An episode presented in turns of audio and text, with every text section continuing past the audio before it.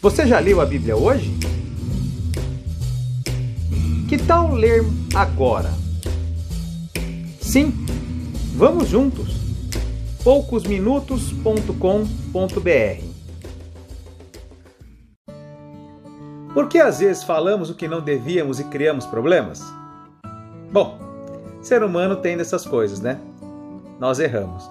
Tiago capítulo 3, versículo 2 diz assim: Todos nós sempre cometemos erros. Quem não comete nenhum erro no que diz é uma pessoa madura, capaz de controlar todo o seu corpo. Até na boca dos cavalos colocamos um freio para que nos obedeçam e assim fazemos com que vão aonde queremos. Pense num navio. Grande como é, empurrado por ventos fortes, ele é guiado por um pequeno leme e vai aonde o piloto quer. É isto que acontece com a língua. Mesmo pequena, ela se gaba de grandes coisas. Vejam como uma grande floresta pode ser incendiada por uma pequena chama. A língua é um fogo. Ela é um mundo de maldade. Ocupa o seu lugar no nosso corpo e espalha o mal por todo o nosso ser. Olha que sério e qual é o efeito que muitas vezes uma palavra maldita ou dita de maneira errada pode trazer sobre a vida das pessoas. Como o fogo que vem do próprio inferno, ela põe toda a nossa vida em chamas. O ser humano é capaz de dominar todas as criaturas e tem dominado os animais selvagens, os pássaros, os animais que se arrastam pelo chão e os peixes. Mas ninguém ainda foi capaz de dominar a língua. Ela é má, cheia de veneno mortal e ninguém pode a controlar. Usamos a língua tanto para agradecer ao Senhor e Pai, como para amaldiçoar as pessoas que foram criadas parecidas com Deus. Da mesma boca saem palavras tanto de agradecimento como de maldição. Meus irmãos, isso não deve ser assim. Por acaso, pode a mesma fonte jorrar água doce e água amarga? Meus irmãos, por acaso, pode uma figueira dar azeitonas ou um pé de uva dar figos? Assim também, uma fonte de água salgada não pode dar água doce. Que Tiago está falando aqui à igreja? Nós temos que ter coerência com aquilo que nós falamos e com aquilo que está no nosso coração. E por que muitas vezes, diante de uma situação em que o nosso emocional fica abalado, nós falamos o que não devíamos? Porque falamos sem pensar? Sim, em partes porque falamos sem pensar mas também porque aquilo que está dentro de nós também não está legal. A Bíblia fala em Mateus que a boca fala do que o coração está cheio. Vamos ver esse versículo? Mateus capítulo 12, versículo 34. Jesus está respondendo aqui os fariseus que estavam tentando colocar ele numa cilada. Ele diz assim, ó: "Ninhadas de cobras venenosas, como é que vocês podem dizer coisas boas se são maus? Pois a boca fala do que o coração está cheio. Isso serve para nós também. Nós só podemos colocar para fora aquilo que já colocamos dentro de nós. Eu já vou explicar melhor. A pessoa boa tira o bem do seu depósito de coisas boas, e a pessoa má tira o mal do seu depósito de coisas más. Eu afirmo a vocês que no dia do juízo cada pessoa vai prestar conta de toda palavra inútil que falou porque as suas palavras vão servir para julgar se você é inocente ou culpado. Imagina o seguinte: você vai no supermercado e enche a sua sacolinha de doce, doce de leite, chocolate, bolacha, só coisa gostosa, não é? E só coisa super calórica. E aí o que acontece?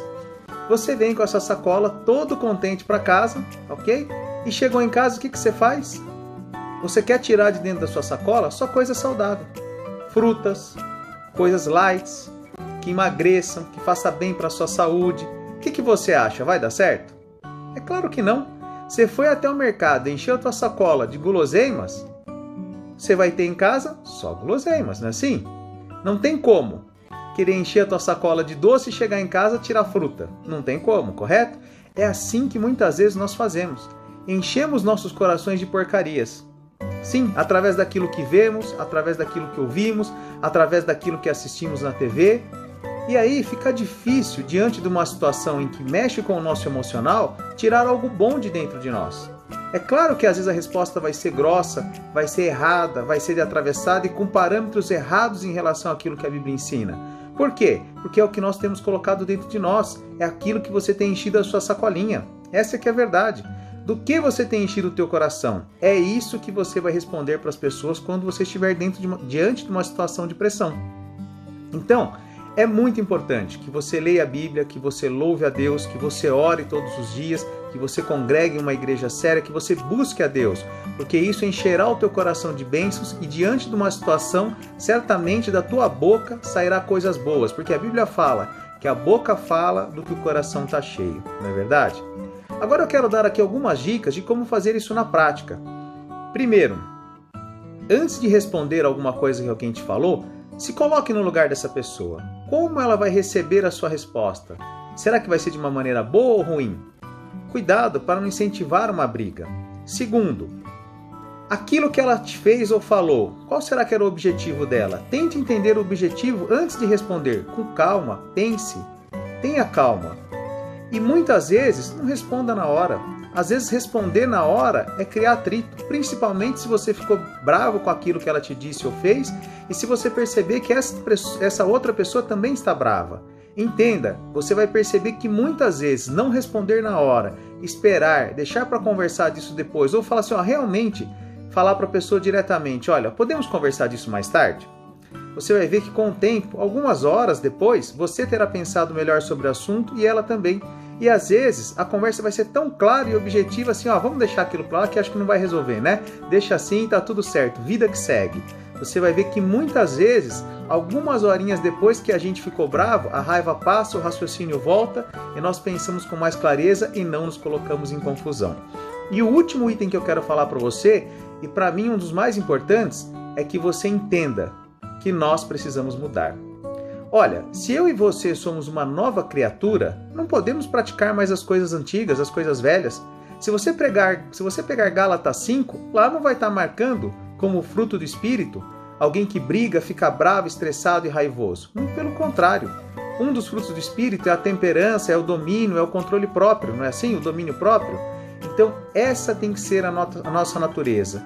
Se você olhar para a tua vida e falar assim: ah, mas meu pai era nervoso, minha mãe era nervoso, meu avô era nervoso, todo mundo era nervoso, eu também sou nervoso, você nunca irá mudar. Não importa quem são seus pais, importa que hoje você tem um novo nascimento. Você nasceu do Espírito Santo de Deus e o teu pai é o próprio Deus. Então você precisa viver como o seu próprio Deus vivendo da maneira como Cristo nos criou. E eu posso e você pode fazer isso, desde que nós enchamos o nosso coração da presença de Deus, desde que nós clamemos a Deus para sermos abençoados, abençoados dessa maneira, tenha certeza que você alcançará essa bênção na sua vida. Mas você precisa verdadeiramente acreditar que você pode mudar, pode deixar de ser uma pessoa que fala sem pensar, uma pessoa explosiva que vive criando problema. Tenha certeza que o Espírito Santo de Deus te dará todas as ferramentas para vencer essa situação, porque isso não é de Deus. Nós nascemos para ser pessoas abençoadas à imagem e semelhança de Deus. Que Deus te abençoe. Conhece alguém que tem dificuldades em ler a Bíblia? Compartilhe. Talvez podemos ajudar. poucosminutos.com.br